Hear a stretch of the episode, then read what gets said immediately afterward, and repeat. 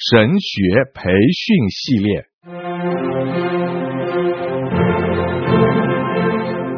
甘霖媒体资讯制作，世经讲道学，张子华牧师主讲。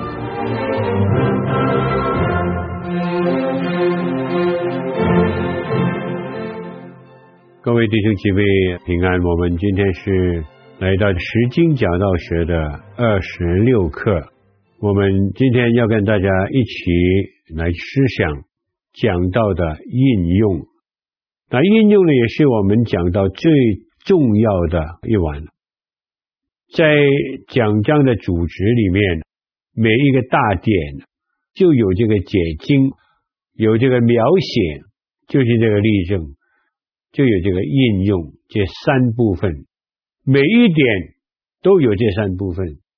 等到你做结论的时候呢，就是全篇信息的一个最大的高潮，就是在这个结论里面呢，你要把这个很实际的，可能你感觉到非常重要的应用的带出来。刚才我所讲过的应用呢，就是每一篇讲到非常重要的成分。我们要怎么样来去应用？在乎我们这篇道，因为我们讲道的对象不同，所以我们的应用也就是不同。现在允许我举一个很简单的比方，我们用耶稣受撒旦的试探的例子来去看。我们晓得在那里有三个的试探，对不对？第一个的试探就是耶稣进食四十昼夜后。他饿了，撒旦来到他的面前，就要他用他这个上帝儿子的名分和能力，把地上的石头变成面包。这个是第一个。那第二个就是撒旦把他带到一个殿的顶上，要用他这个上帝儿子的名分和能力，从这个殿顶上跳下来，就看到上帝会打发他的天使。来保护他，使他不会碰到地上。第三个的试探就是，撒旦把耶稣带到一个地方来去看这个世界所有的国度，就要耶稣拜他。他对耶稣说：“只要你拜我，我就把所有的权柄来赐给你。”我们讲这段经文，假如我们在同工的退休会讲，或许在。平常的主日崇拜讲，在应用上面可能会很不同。那我们就拿第一个来做一个很简单的比方。假如我们对童工来说，我们可能就问童工一个问题：我们为主做福音的使者，我们有没有可能，我们常常会受到物质的影响？是我们在传福音的工作上不够忠心，常常都是以自己的物质的丰富为重。这个是我们传道人一个生命非常大的一个的试炼。这个呢是一个应用。假如你对一些信徒来讲的话呢，你会怎么样讲？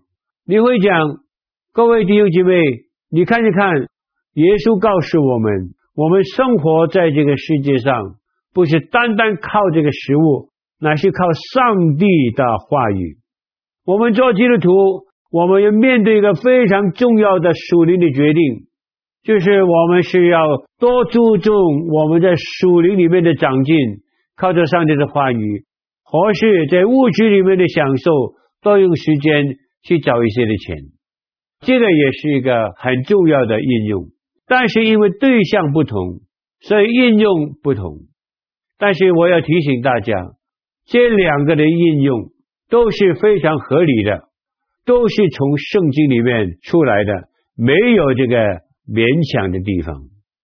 所以呢，我们在这里啊，我们就看见每一方面都是这样。那比如说，我们讲到第三个，你拜我，我就把所有的权柄赐给你。我们先应用在传道人的身上，亲爱的同工们，我们在传道的工作上，其中有个很大的试探是什么呢？就是我们非常注重个人的权柄，传道人争权，这个是非常非常可怜的。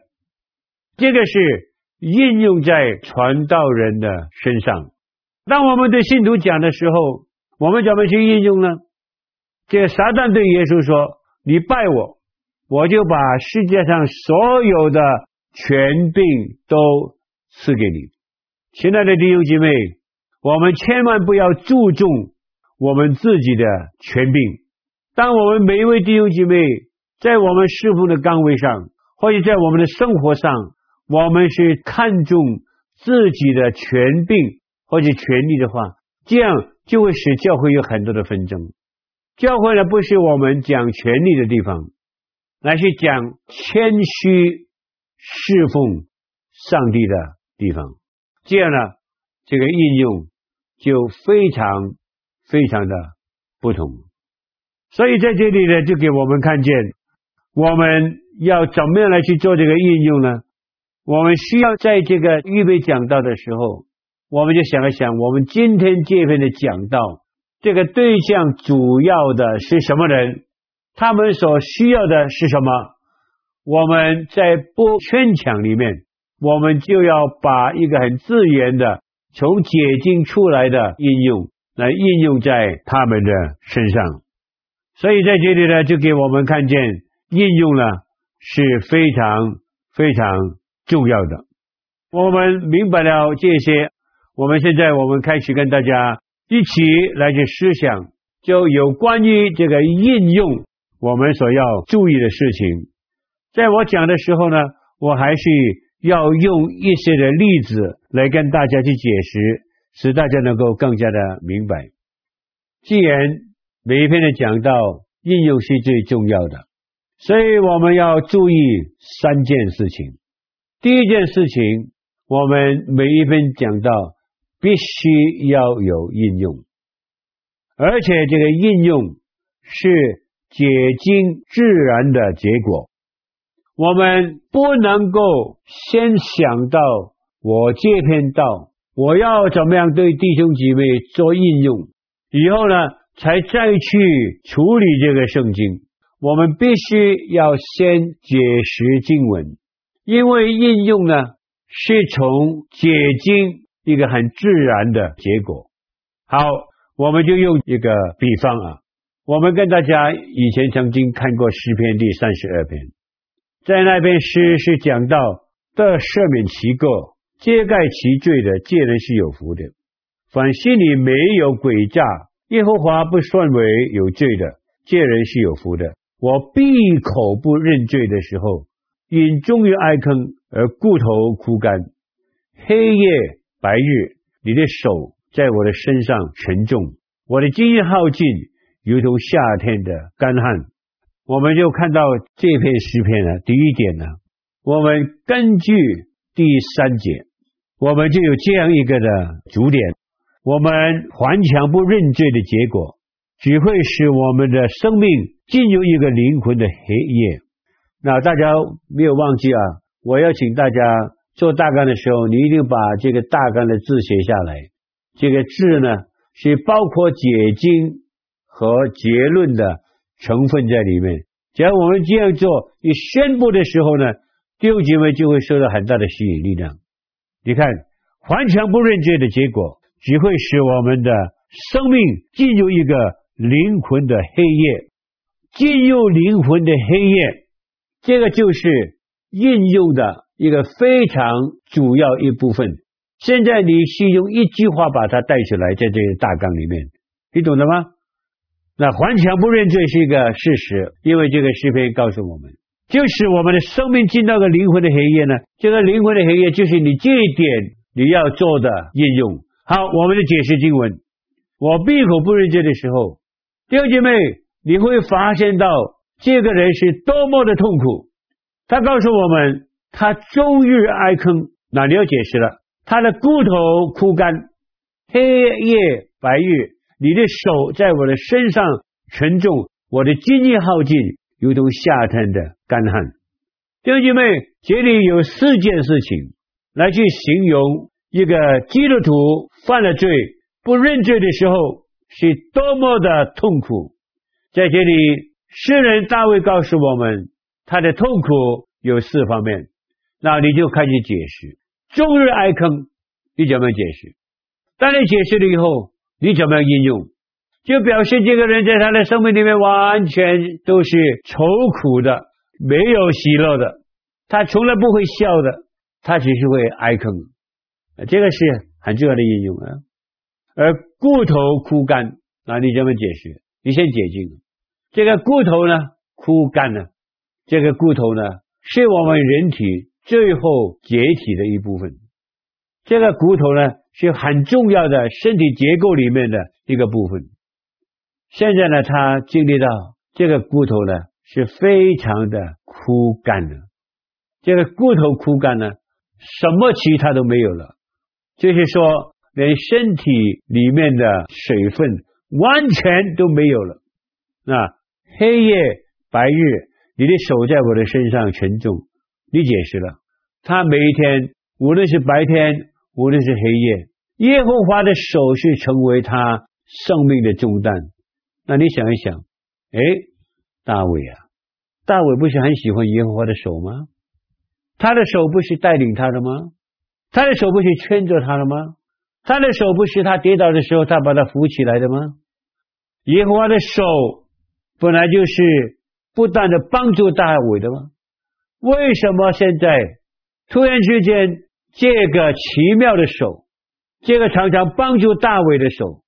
会成为他生命一个很大的重担呢，因为他犯罪了。应用本来这个手是来引导我们的，现在是压在我们的身上，我们看不见主的带领，看不见主的引导。我们跌倒的时候，我们看不见主的手把我们扶起起来，我们更加在痛苦当中，我们也看不见主的手在抚摸我们。哎呀，这个是实在的痛苦啊，弟兄姐妹。是实在的痛苦，这个是应用啊！我的精液耗尽，如同夏天的干旱。哎呀，弟兄姐妹，你想象到吗？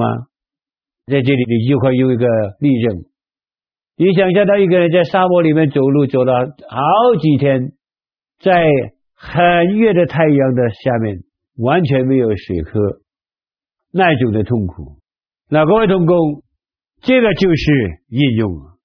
当你解释这段的经文的时候，你就发现到这段经文一个自然的结果，就是告诉我们一件事情：假如我们做了基督徒，我们犯了罪，我们不愿意承认我们的罪，我们的生命就进到灵魂的黑夜。灵魂的黑夜是什么？就是这四样的东西。在这里，大卫形容给我们看的。当我们把这些解释了以后，在应用在我们信徒的生活里面，我们就让信徒看见，原来犯罪不认罪是多么大的痛苦。啊，这个就是应用了要达到的目标。那当我在下面看的时候，我向你陈明我的罪啊，他开始知道，哎呀，现在。主啊，我现在我要把我去检视在你的面前了啊！我现在我不再去隐瞒我的恶，我说我要向耶和华承认我的过犯，你就赦免我的罪。为此，凡虔诚人都当趁着你可以寻找的时候祷告你。大水泛滥的时候，必不能到你那里去。你是我藏身之处，你必保佑我脱离苦难。与得救的路过，四面环绕我。这个呢，你就看见有个很大的转变。那我顺便跟大家提一下啊，当你做完了第一点的应用啊，弟兄姐妹，你看到吗？我不晓得你的光景。假如你在罪中生活，你犯罪的话，你看你是多么大的痛苦啊！你要长期下去吗？你要长期这样的痛苦吗？哎，讲你不要的时候，请你注意下面大卫所讲的这个在大纲里面呢，顺便提一下，也转到第二点。大卫在这里他就感觉到他需要立刻向上帝承明他的罪。他告诉上帝，他再不去隐藏他生命里面的罪恶。所以第二点呢，我们从大纲来看呢、啊，因为我们才讲应用啊，毫无保留的在上帝的面前展示我们的软弱，才能使我们的灵魂重见生命之光。那在这里呢，我们就看到下面所讲的，跟上面所讲的是刚刚相反的。这个生命之光是什么呢？第一就是上帝会赦免我们的罪，哇，这个不得了！上帝会赦免我们的罪。那当你讲到这一方面的时候呢，你就可以再用第一跟第二两节了。这是个结论，你可以再用。你看后来。这个写诗人说：“得赦免其过，揭盖其罪的，皆是有福的。凡心里面没有诡诈，耶和华不算为有罪的，皆是有福的。”你就转到第一节、第二节去啊，你就看到原来我们向上帝承认我们的罪，我们就能够被上帝称为是个蒙福的人，因为他赦免我们的罪。那下面呢，我们解经啊，解经就是解到。凡虔诚人，就是讲认罪的人，趁着你可以寻找的时候祷告你，大水翻溢的时候，必不能到你哪里。在这里呢，很明显在解经上就是，这个人承认他的罪，他呢就立时找到了上帝，立时找到了上帝，到了上帝哪里去？这个也是非常大的一个的祝福。换句话来说。当我们认罪的时候，上帝会立时的赦免我们的罪，也会让我们找到他，让我们再次回到他的怀抱里面去。下面你注意第七节，你是我藏身之处。你看跟上面的对比是什么呢？对比不是走在这个沙漠里面，不是给上帝的手压了，好像是生命很大的重担。原来上帝是我藏身之处，你必保佑我脱离苦难。下面更好的，你得救的乐歌四面的环绕我。在这里有一个很大的对比，以前是什么？以前是终日的哀坑，现在呢是四面的乐歌来围绕。弟兄姐妹，你看到吗？当我们承认我们的过犯的时候，我们是多么的有福。你就把这些带出来，弟兄姐妹，这个是一个非常重要，你从解经出来的一个应用。我们承认了我们的罪，在这里讲什么？我们可以唱歌，我们唱快乐的歌，常常可以唱歌，不需要哀哭啊。这个是应用，从一个哀哭的人生变成一个喜乐的人生。所以在这里呢，给我们看见第一点。我要跟他很强调的，因为我不愿意看见在一篇讲道里面，这个应用不是从解经而来的，是你从头脑里面想出来。你想到以后，你找一段的经文，硬硬的把它塞进去，这个不是应用。应用是我们解释圣经以后很自然其然得到的结果。这一点。请我们每位同学们千万不要忘记。第二，你每一次做应用的时候，你希望听众如何的回应，你就要怎么样去讲这个应用，按照你的希望，在一次的讲道当中，在人类身上产生什么的果效，而决定什么的应用。我用刚才这个比方来跟大家解释这一点。刚才没有跟大家讲第三点。那第三点呢？呃，在这三十二章呢，就是讲到第八节，我要教导你，只是当行的路啊，我要定睛在你的身上，劝诫你等等这些啊。这些呢就是讲到呢，我们得救了以后很快乐的，我们第三方面就靠着主的恩典，律定我们的志向，再次起步跑那当行的路啊，这个是第三点。我们看见他的经文，我们现在看第二点。你希望听众如何回应，就如何的讲应用。按照你的希望，在这次讲道中，在听众的身上产生什么的果效，你会决定用什么的应用。我解释这一点，用这篇诗篇来解释这一点。那很明显，大家都看过这篇的讲到了。你有一个非常大的盼望，对不对？我盼望弟兄姐妹，第一，他要回应你，告诉他，你不能够长期活在罪中而不认罪，这个是痛苦。你要他回应，你要吗？你要这样痛苦下去吗？你讲完第一点以后，你要这样痛苦下去吗？你是个基督徒，你怎么可以这样一直痛苦下去？你不难过吗？不要，我知道大家不要，不要又怎么样？好了，就向上帝认罪。那第二个回应呢？要向上帝承认他们的罪，而且你强调来告诉他，当你向上帝承认你的罪的时候，你会生命中得到一些什么美丽的果子？你要他做这个回应。所以呢，在第二点呢。你不再强调痛苦，你是讲到快乐。哎呀，你看你是多么有福，上帝赦免你的罪。哎呀，你看你是多么的有福，你找到了上帝。哎呀，你看你是多么的有福，因为上帝是你藏身的地方。哎，你看你是多么的有福，因为他用快乐的歌声让你能够唱，用这个乐歌思维的包围你。使你那个高声的歌唱啊，这样的人生是多么的好！你要他这样回应。好了，那我们就停在这里吗？不能。我们承认我们的罪后，我们要做什么？我们要继续的向前跑。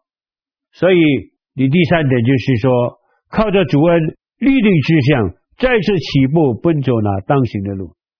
亲爱的弟兄姐妹，基督徒的道路是不能够停止的，最能够使我们停止走天路。但是我们承认了我们的罪，我们现在靠着主的恩典，我们继续向前来跑。那你在第三点，你要他的回应，就是你要鼓励他继续不断的努力的向前跑，所以你就解禁了。你看，我当然读给你听啊，你就晓得你应该怎么解禁。我要教导你，指示你当行的路，我要定睛在你的身上劝诫你。唯独依靠耶和华，必有十爱四面环绕你。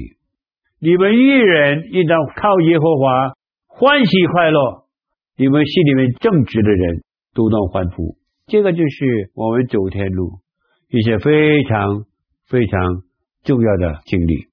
所以第二点就是，你希望听众如何回应你，你讲这个应用。当你讲的时候，比如说，我就是盼望你这样来回应我。当刚才我们讲到耶稣基督的试探的时候，你希望这些传道人怎么来去回应你？第一个试探，你要他回应你，就是说，嘿，我在传道的生活当中，我不应当注重物质，追求物质是我传道的工作受到拦阻，我应当专心的传道，上帝会供应。你要他这样回应你，对不对？你要他回应你。不要注重权柄，要注重侍奉。耶稣来不是要受人的服侍，来是要服侍人。你会要他这样回应你。但，第二个时代我没有跟大家讲，就在顶上跳下来，这个就是一个表演。传道的工作常常有很大的危险，有外表大对头表演，但是没有属灵里面的实际。你要他回应你。所以第二方面呢？你希望听众如何回应，就如何讲应用。按你希望在这次讲道中，在人身上产生什么果效，你就决定要怎么去讲这个应用。因为应用呢，一定要得到回应。第三方面，我们晓得应用呢，有自然的应用，有非自然的应用。那让我在这里给大家解释。非自然的应用呢，也不是跟解经完全没有关系，所以我还需要在这里跟大家解释一下。我只是用一个很简单的一个的比方来跟大家解释。耶稣告诉我们：你们要往普天下去，传福音给万民听。在这里，一个很自然的应用就是，弟兄姐妹传福音是我们信徒，是我们教会最大的责任，是主在大使命里面留下给我们的。他升天以前，他就把这个使命来给我们。啊，六姐妹，这个是个自然的应用，大家明白吗？这就没有其他的解释的了。你们要往普天下去传福音给万民听，啊，这个是自然的应用。那现在我要讲一些非自然的应用。所谓非自然的应用呢，就是说我们在这个最大的责任里面，信徒要怎么样来去尽他的责任？因为在这里呢，每一位信徒能够尽的责任是不同，所以呢，在传福音尽最大的责任。我们作为信徒，我们可以怎么样做？这些呢，我们在讲道学里面是讲到非自然的应用。举个比方，弟兄姐妹，你晓得吗？在福音的工作上，钱是很重要。所以，我们每一位信徒，加油！我们要在传福音的工作上尽我们最大的责任。我们需要常常提醒我们自己。我们怎么样来去小心运用我们的钱，不浪费我们的钱，使我们能够有更多的钱奉献在福音的工作上。我记得有一次，我在一个教会里面讲这个差传，他们最后还去举行这个金钱的信心应许奉献。他们去年，他们只是有差不多八万九万。后来我讲完了，到以后呢，我就给他们一个这样的建议，很简单，好不好？我们弟兄姐妹，我们每一个月，我们少到馆子里面去吃一顿饭，把到馆子吃饭的钱留下来，我们把它放在菜团里面。那我不晓得这个是不是一个结果？结果呢，那一年的钱呢，多了一倍。那这个是一个非自然的应用。鼓励弟兄姐妹在这个钱财上奉献给福音的工作上。我还记得有一个青年啊，有一天呢，他在这个团区的聚会上，他做一个见证，他个子呢长得蛮胖的。他说：“我今天听到这个差传的奉献，我就想我怎么可以参与呢？我只是一个中学生，呃，其实他家里面呢也是蛮丰富的，所以他说我做了一个决定。”他说：“本来啊，我每一天啊都要吃一个冰淇淋，叫香蕉船。带着这个香蕉船，就是一个三粒的冰淇淋在里面，有两片的香蕉在旁边，上面还加了很大大堆什么这个朱古力啦、这个花生啦等等啊，啊蛮贵的。”他说：“我现在呢，我就决定每一个礼拜本来我要吃七个香蕉船，但是我现在每一个礼拜。”我减了三个，我只吃四个，我就把这三个香蕉船的钱，我要奉献给差传，大家都在那里笑他了，啊，但是一点都不可笑啊，因为这个三个香蕉船加起来的钱差不多十块钱了，每一个礼拜他就可以奉献十块钱了，呃，美国钱呢，就给这个差传的工作，这个呢就是个非自然应用的结果。就是鼓励弟兄姐妹从不同的途径里面来去尽我们在福音的工作上最大的责任。最大的责任是自然的应用，它是根据了圣经，而且建议一些的方法来给弟兄姐妹怎么样在他的岗位上尽最大的责任。所以呢，一篇讲道的应用是非常重要。第一方面，再提醒大家。应用是解经自然的结果，一定是自然的结果，不能够勉强。第二呢，你希望这个听众怎么回应，就如何的讲。你要在这次的讲道当中告诉弟兄姐妹，当我给应用的时候，我是要你回应的，你可以回应的。所以应用呢，你不能够讲的一些建议呢，是人做不到的。第三方面呢，应用呢有自然的应用和非自然的应用，这两方面对于整篇的讲道都有它一定的帮助。谢谢大家。